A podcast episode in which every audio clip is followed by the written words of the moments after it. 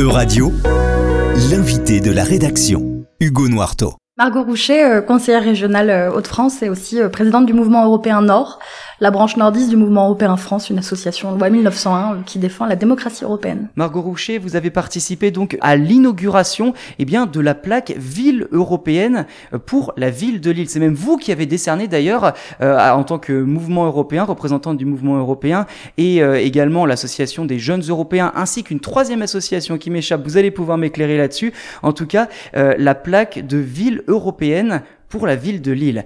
Quand on pense ville européenne, faut forcément qu'il y ait des actions en rapport avec l'Europe, faut que ce soit justifié. Qu'est-ce qui, de votre point de vue, justifie que la ville de Lille, eh bien, euh, soit récipiendaire de ce, de cette plaque ville européenne qui distingue forcément son engagement? C'est euh, un aboutissement d'un travail de deux ans, puisqu'on a lancé avec ces trois associations ce label en 2020 pour les élections municipales de 2020. Et évidemment, euh, la ville de Lille, en tout cas Martine Aubry, avait été l'une des premières signataires de la charte d'engagement pendant les élections. Euh, deux ans après, on réussit enfin à inaugurer cette plaque du label Ville européenne qui vient euh, reconnaître un engagement euh, de longue euh, de longue date de la ville de Lille sur les questions européennes.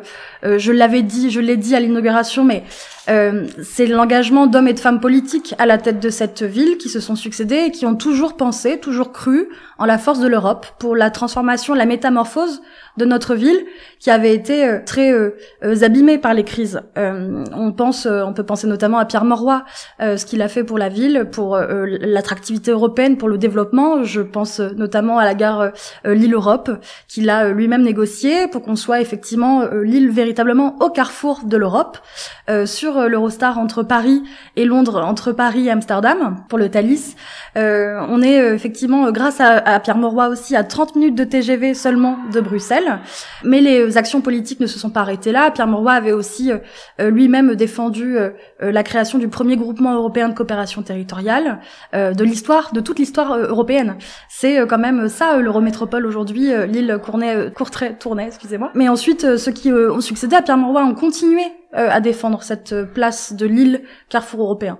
Je pense notamment à Martine Aubry, évidemment, qui a défendu la candidature de l'île capitale européenne de la culture en 2004, qui a placé, là pour le coup, l'île véritablement au cœur de l'Europe, de l'Europe culturelle, de l'Europe qui crée des passerelles entre les peuples, entre les artistes, entre les idées, entre les cultures. Je pense aussi notamment euh, euh, à la candidature de l'île capitale européenne verte que euh, l'île n'a pas remporté, mais elle est allée jusqu'au, elle a été finaliste de ce concours-là, et donc c'est aussi une reconnaissance de la place de l'île en tant que ville européenne dans ces politiques de transition écologique qui sont aujourd'hui au cœur du débat démocratique et au cœur des enjeux européens. Ce label, c'est véritablement un contrat. Alors, au-delà de la reconnaissance de tout ce que je racontais, c'est aussi un contrat que passe la ville de Lille avec nos associations, nos bénévoles, pour euh, travailler toujours plus, pour continuer, euh, pour aller plus loin sur ces questions-là. Alors racontez-nous un petit peu justement, vous parliez d'engagement, de cette charte d'engagement, de ce contrat-là que vous venez d'évoquer. Euh, ça se matérialise comment? Quels sont concrètement peut-être les actions qui ont été menées en plus déjà de ce que vous nous avez cité pour euh, expliquer que euh, voilà la ville euh, bien soit légitime à recevoir cette plaque? Alors effectivement le label ville européenne il s'accompagne d'une grille d'indicateurs de performance des politiques publiques sur les matières européennes que qui ont été travaillées par les bénévoles de nos associations au niveau national, au niveau dans toute la France et donc qui caractérisent un certain nombre de politiques alors que ce soit sur l'éducation notamment voilà euh, comment euh, on parle d'Europe dans les écoles, qui sont de la compétence municipale, c'est-à-dire les écoles euh, primaires, enfin maternelle aussi, mais ça commence à être un peu compliqué. en périscolaire et en extrascolaire, comment sur les sur des compétences municipales telles que par exemple la culture, comment l'Europe se donne à voir, se donne à vivre dans des programmations culturelles municipales. mais il y a aussi des sujets évidemment de coopération internationale, puisque les villes sont aussi des acteurs de la, des acteurs des relations européennes. Elles ont euh, des jumelages, par exemple. Comment on fait vivre ces jumelages? Comment on, on contribue à les renouveler? Parce que parfois c'est des jumelages qui sont qui tombent un peu en désuétude puisque ça fait quand même quelques dizaines d'années aujourd'hui que euh, ces jumelages existent. Comment on fait pour les renouveler? Quels projets on mène en commun aussi pour faire coopérer des villes ensemble en Europe pour renforcer euh, le sentiment européen de part et d'autre des citoyens dans ces deux villes? Et, euh, et je pense qu'il y a quelque chose de très intéressant moi qui m'a beaucoup intéressé dans ce label la question de l'administration. Comment on intègre aujourd'hui dans les villes le fait que les ressortissants européens parce qu'ils sont des citoyens européens ont le droit de vote aux élections municipales et aux élections européennes dans leur ville de résidence. Comment les villes, qui se targuent d'être euh, des villes européennes, intègrent ce sujet-là? Comment elles impliquent les ressortissants européens dans la vie publique locale? Euh, Comment on les accueille, par exemple? Comment on fait en sorte que euh, les agents municipaux à l'accueil dans les mairies, à l'état civil, comment on fait pour indiquer qu'ils parlent peut-être l'anglais, peut-être le néerlandais, peut-être l'espagnol, pour pouvoir aussi faciliter les démarches administratives de ces ressortissants européens que l'on doit de toute façon mieux intégrer?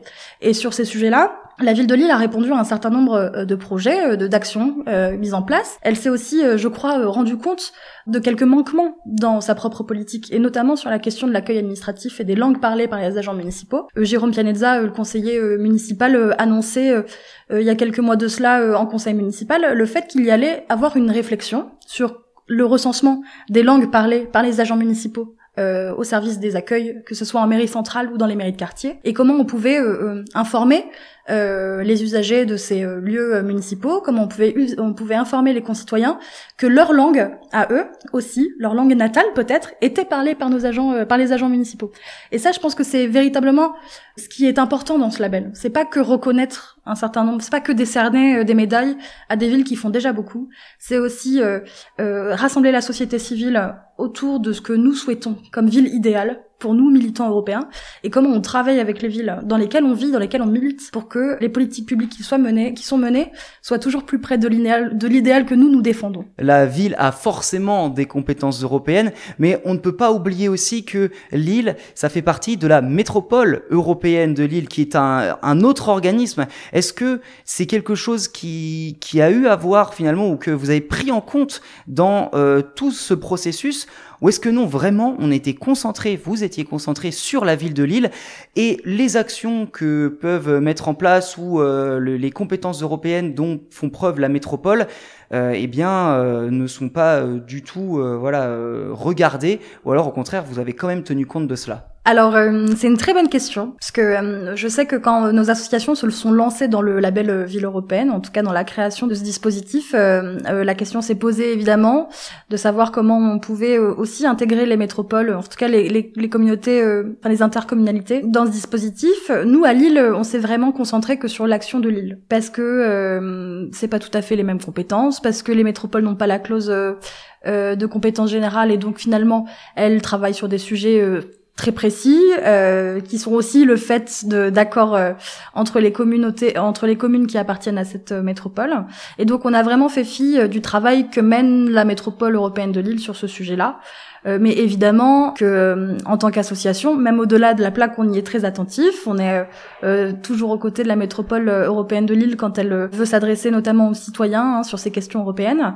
Et peut-être qu'il faudra réfléchir dans les prochaines années de ce label, qui est encore un label tout jeune. Penser à comment on peut l'appliquer aussi aux métropoles, aux, aux Comcom, aux intercos et euh, pourquoi pas aussi à d'autres collectivités qui ont et qui exercent des compétences qui ont trait à la question européenne. Je pense notamment euh, moi à la région Hauts-de-France euh, où je je travaille aussi dans une dans une moi je siège dans la commission relations internationales qui est pas tout à fait la même que la commission qui traite pour le coup très particulièrement des fonds européens, mais qui a une action internationale qu'il faut pouvoir analyser, qu'il faut pouvoir mesurer et qu'il faut pouvoir aussi vulgariser, je pense, auprès des concitoyens pour qu'ils puissent faire leur choix de citoyens pendant les élections euh, en, conscience. Parfait, merci beaucoup Margot Roucher de nous avoir éclairé évidemment sur euh, cette plaque euh, européenne de la ville de Lille. Et d'ailleurs, un, un, dernier point avant de se quitter, on parle de métropole européenne, on sait que ça a une histoire bien évidemment, que ça a sa propre histoire hein,